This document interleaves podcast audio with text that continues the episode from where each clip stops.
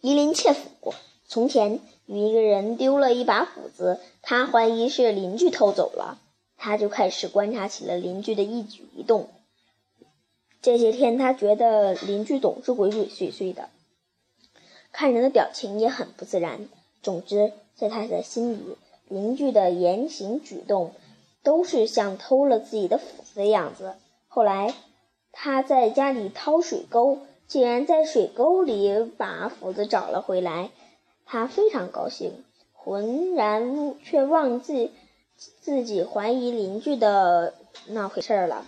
邻居从他们他门前经过时，他还很随意的和邻居打招呼。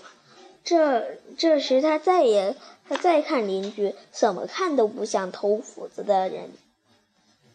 讲完了，再见。